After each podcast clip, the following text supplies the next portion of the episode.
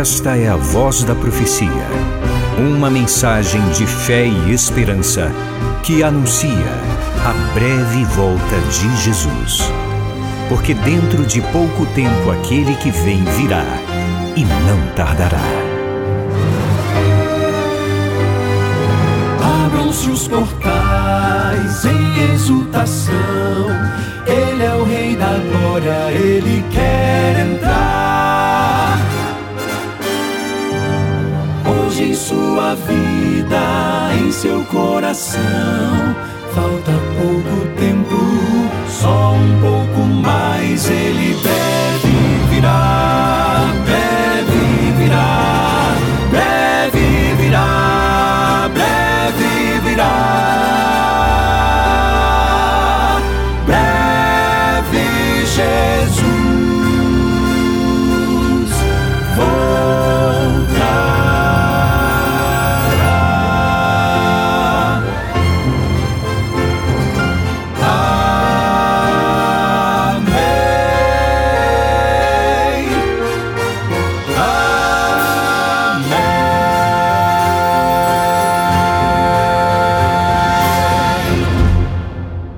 Todo dia tem a voz da profecia.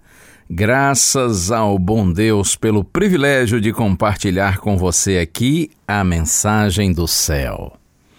Hoje eu quero fazer uma revisão do tema no qual nós temos refletido nos últimos dias: Não desça da cruz. Eu iniciei esse tema outro dia com a narrativa de Mateus, capítulo 27, versos 39 a 44, quando os inimigos do Senhor Jesus Cristo, sob influência do diabo, eles provocaram o Senhor que agonizava na cruz.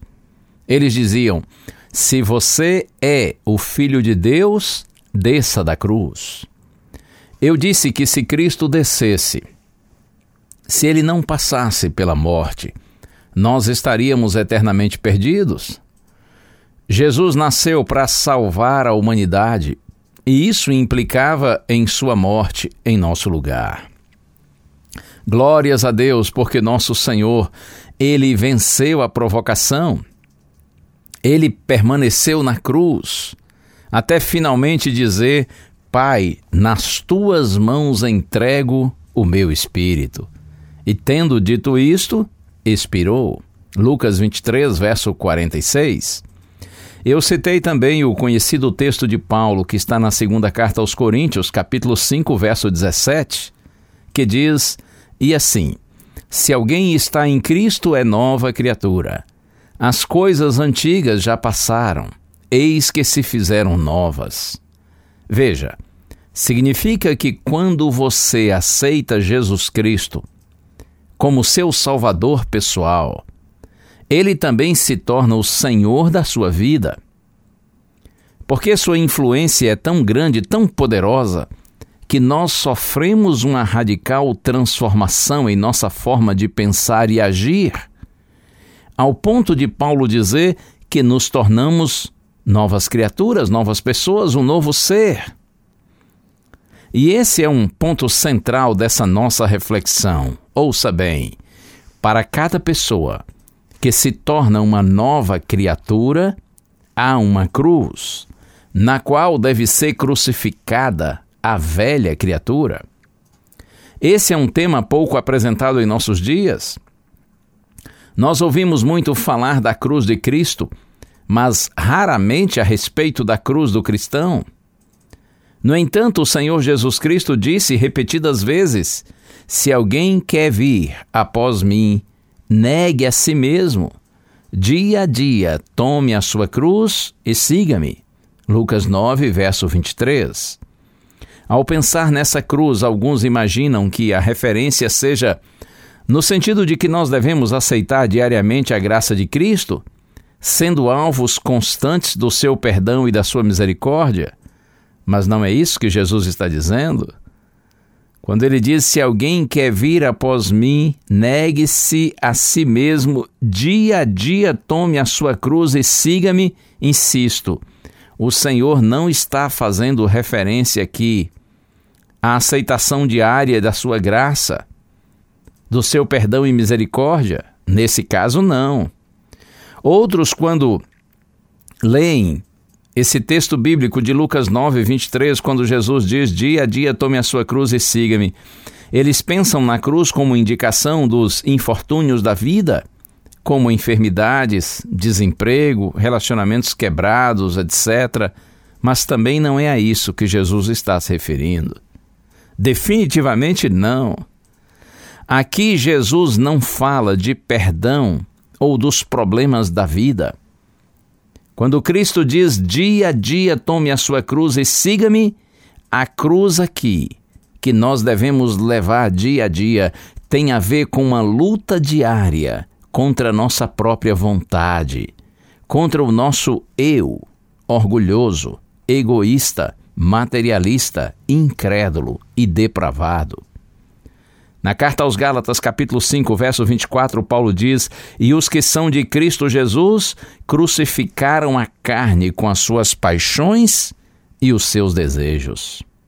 Veja, a essência do negar a si mesmo é desistir da sua vontade para fazer a vontade de Deus.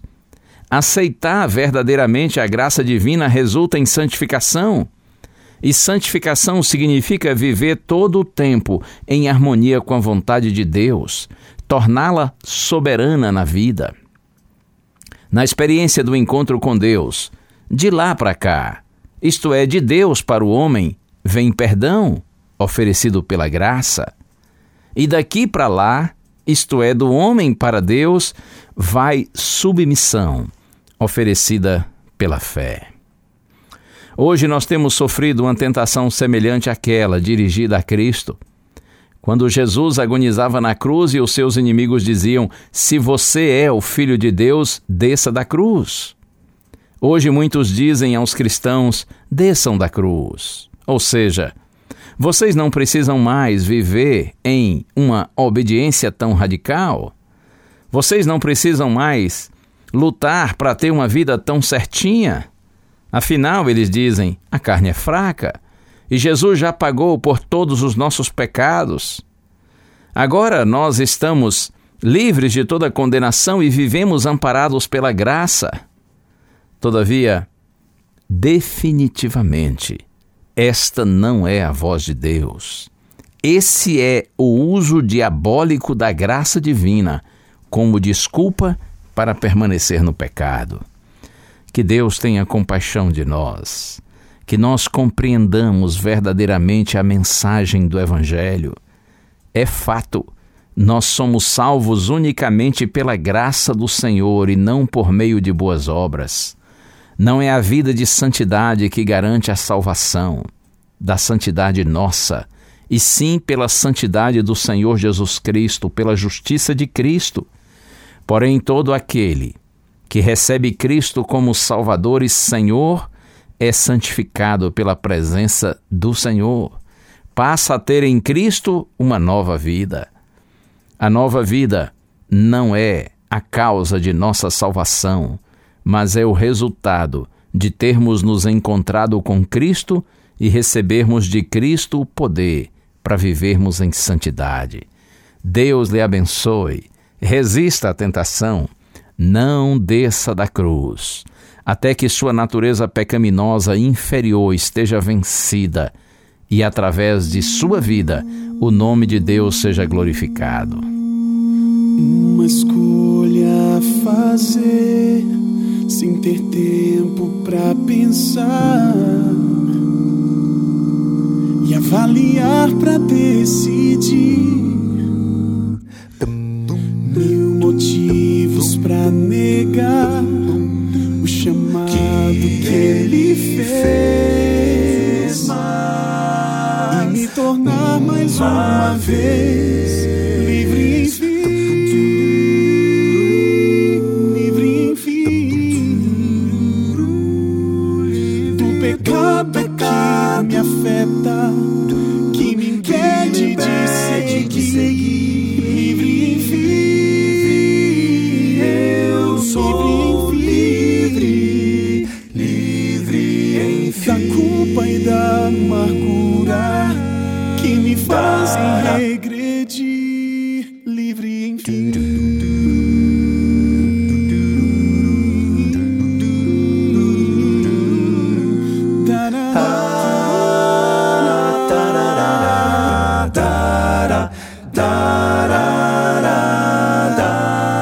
Fecho os olhos para andar. Sei que não vou tropeçar. Sua mão me impede de cair. Oh, oh, oh. Cada passo sem você traz um isso sem igual. Eu quero sempre continuar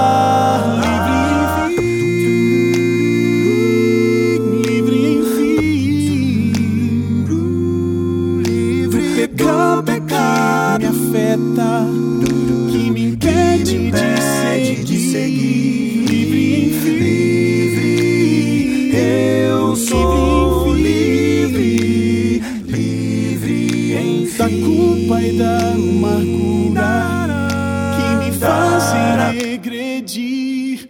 Livre enfim. Não há outro jeito de viver feliz aqui. Vou andar com Cristo e vou segui-lo até o fim. Oh, oh, oh. O meu maior desejo é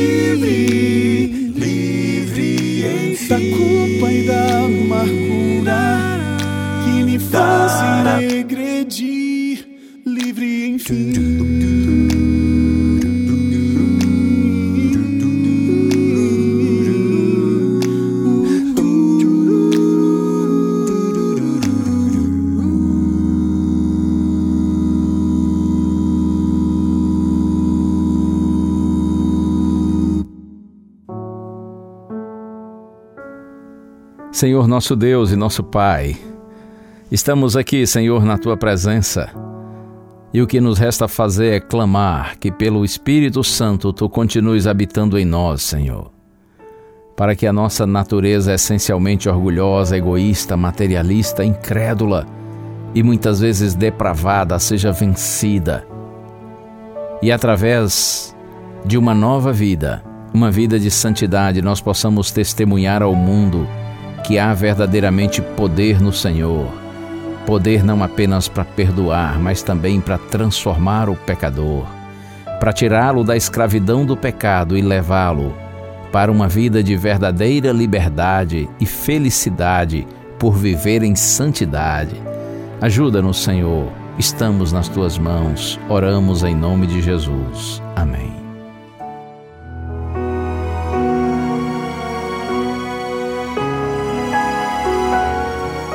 Uma bênção de Deus para você e a sua família. Que o Senhor te abençoe e te guarde. O Senhor faça resplandecer o seu rosto sobre ti e tenha misericórdia de ti. Que o Senhor sobre ti levante o seu rosto e te dê a paz. A Voz da Profecia é um programa da Igreja Adventista do sétimo dia.